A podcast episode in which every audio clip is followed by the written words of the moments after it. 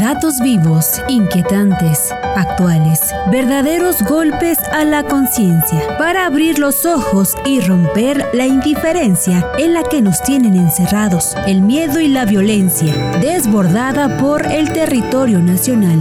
Parmenas Radio presenta Entre depredación e indiferencia con el doctor Silvino Vergara Nava.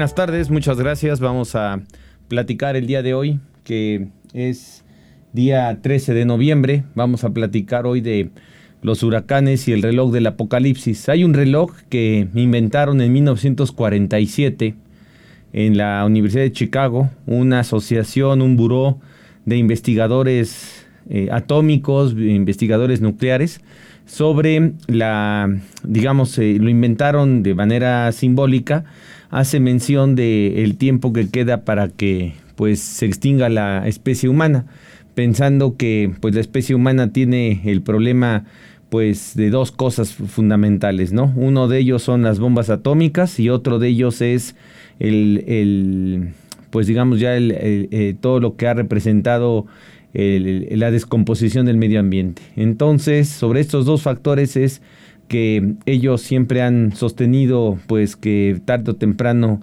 se va a extinguir la especie humana y bueno pues esto se implementó eh, simbólicamente en 1947 después de que cayeron las bombas de Hiroshima y Nagasaki en agosto del 45 y bueno fue una manera como para preocupar a la población preocupar a la humanidad en general de la situación en que se encuentra el mundo, de cómo se está llevando a cabo la descomposición propiamente de la humanidad y por eso es que se implementó este, este reloj del apocalipsis.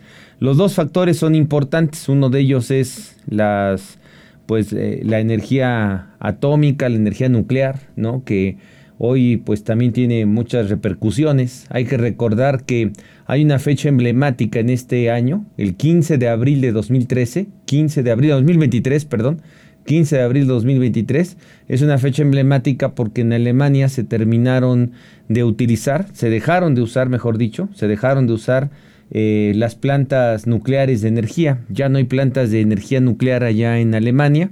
Eh, parece ser que había 10, 15 plantas en toda Alemania. Y bueno, las quitaron por lo que sucedió en 2011 en Japón. Hay que recordar que hubo un tsunami en Japón, en una de estas ciudades con nombre impronunciable, que dejamos aquí a la cabina para que nos expliquen cómo se llama ese nombre impronunciable de, de las... Em, de allá en Japón hubo, en 2011 hubo un tsunami que afectó precisamente a esa planta nuclear, explotó la planta nuclear y pues generó muchos percances. Aquí en México desafortunadamente a veces las noticias las traen a, medias y no supimos con exactitud qué fue lo que sucedió, cuántos daños representó esto y por eso, por esa experiencia que se tuvo en Japón, en Alemania pensaron entonces y tomaron la decisión en terminar todas las eh, plantas nucleares que ellos tenían y bueno pues entonces la última actividad, digamos, de las, eh, el plazo perentorio que se dieron desde 2011 hasta 2023, pues en 2023 se dieron ese plazo perentorio para quitar todas las plantas nucleares en Alemania. Hay que recordar también lo que sucedió en Ucrania, ¿no? En Chernobyl, ahora es Ucrania, anteriormente formaba parte de la Unión eh, Soviética, donde en Chernobyl pues también había una planta nuclear que explotó, generó a decir de las estadísticas, más o menos 30 personas fallecidas. Sin embargo, después se supo pues de todos los daños que representó. Algunos dicen que son 500 mil personas afectadas, otros dicen que es más de un millón de personas afectadas, pero hay que recordar, bueno, los que recuerden el 86, ya pasaron bastantes años, pero pues hay que recordar que en el 86 no se indicó nada de estas noticias, en la Unión Soviética no mencionó nada, lo dejó todo muy guardado, precisamente porque pues el, daño que se estaba causando, hasta que esa nube nuclear, esa nube tóxica, esa nube atómica, como le queramos llamar, llegó a otras, eh, a otros países.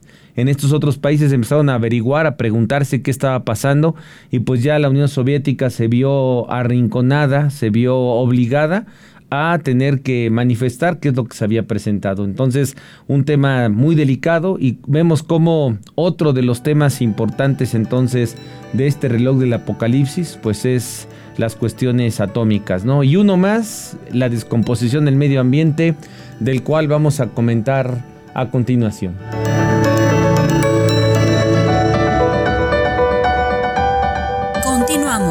Seminario Anual en Defensa Fiscal de Emergencia 2024. Únete a más de 24 seminarios informativos y sesiones en vivo, cada jueves de cada mes. Nuestros seminarios incluyen material de apoyo, constancia de participación y un diploma especial anual. Además, si te inscribes anticipadamente, recibirás un regalo especial, el libro Obligaciones, Cargas y Angustia sobre el beneficiario controlador, del doctor Silvino Vergara Nava. No pierdas esta oportunidad única de fortalecer tus conocimientos en defensa fiscal. Inscríbete ahora.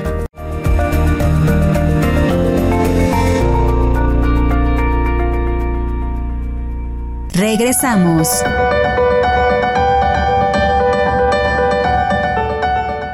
Muchas gracias. Estamos eh, aquí este día lunes 13. Hay que recordar que el día de mañana 14 a las 6 de la tarde va a estar con nosotros el maestro Andrés Mateos Santiago para hablar sobre los delitos fiscales y en las facultades de comprobación. Un tema interesante. Es parte de las conferencias que se dan en la especialidad en Derecho Procesal Fiscal. Lo tendremos este día martes 14 a las 6 de la tarde. Muy interesante su participación. Esperamos que nos puedan acompañar ese día. Aquí están los datos en Parmenas Radio para su, eh, pues eh, su, su, aceptación, digamos, ¿no? Esta es una. Y dos, el día viernes, el día, ah, bueno, el día miércoles tenemos a las 10 de la mañana em, las razones, las razones de la necesidad de las sanciones administrativas, ¿no? La necesidad de las sanciones administrativas. El doctor, el maestro, eh, participante de Derecho Administrativo, de Filosofía del Derecho de la Universidad de Buenos Aires, el profesor Gonzalo nos hará favor de participar en esta ocasión a las 10 de la mañana y va a ser como preámbulo para platicar del tema de la presentación, una de las presentaciones sobre la especialidad en eh, Derecho Administrativo y Constitucional que esperemos Dios mediante poder iniciar en mayo, iniciar en mayo esta especialidad. Y luego el día viernes tendremos a las 6 de la tarde también otra plática que es eh, muy interesante dentro del marco de la especialidad de interpretación, argumentación y redacción jurídica, ¿no? De qué le hace falta al derecho, ¿no? Entonces, la doctora Paola Colombero de eh, la Universidad de Buenos Aires también nos hará favor de acompañarnos este día viernes, ¿no? En, como parte de la especialidad de interpretación, argumentación y redacción jurídica y esperemos que nos puedan ustedes acompañar. Y mientras platicamos entonces del reloj del apocalipsis, ya decíamos que una de las razones es el asunto de, las, eh, de la, energía nuclear, las bombas atómicas, el problema nuclear en general, y hemos visto cómo, pues en un resumen muy pequeño, pues cómo eh, se han dado situaciones referentes a tratar de ir sustituyendo esta energía nuclear por buscar otras alternativas, ¿verdad?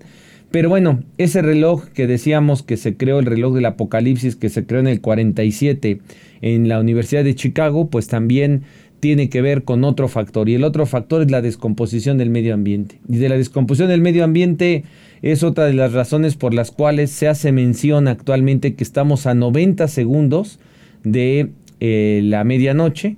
En este reloj del apocalipsis la medianoche es la extinción de la especie humana.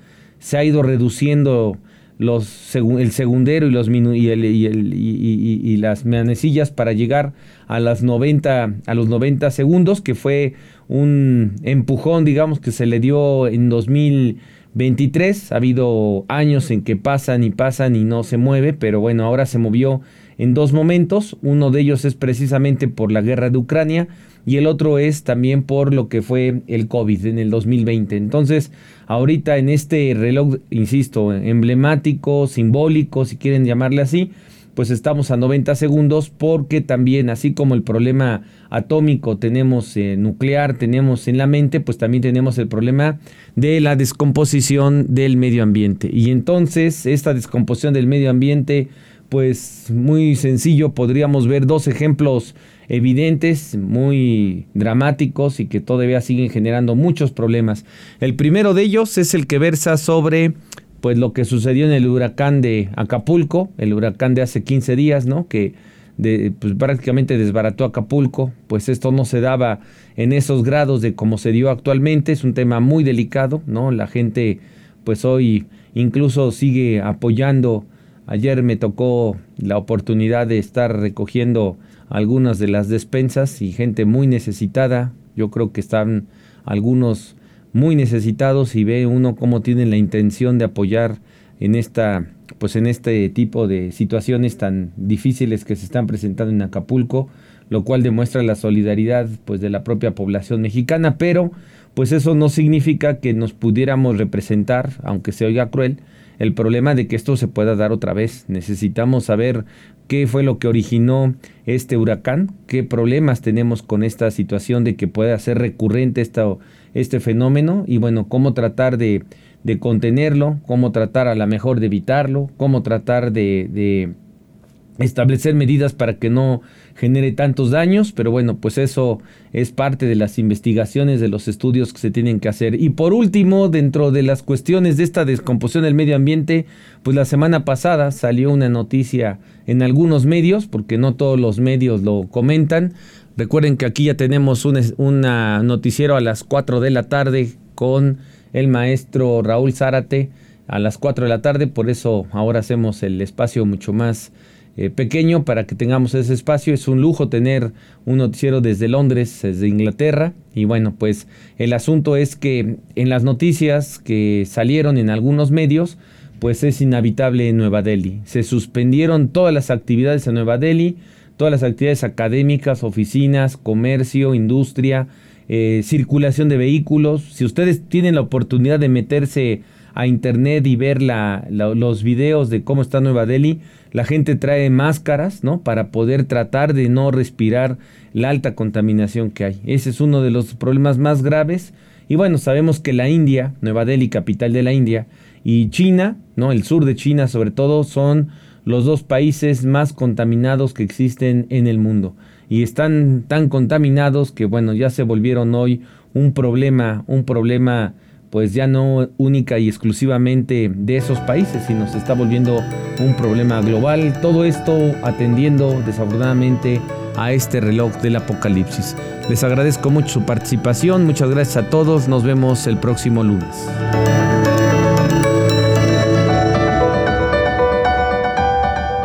Parmenas Radio presentó Entre depredación e indiferencia con el doctor Silvino Vergara Nava.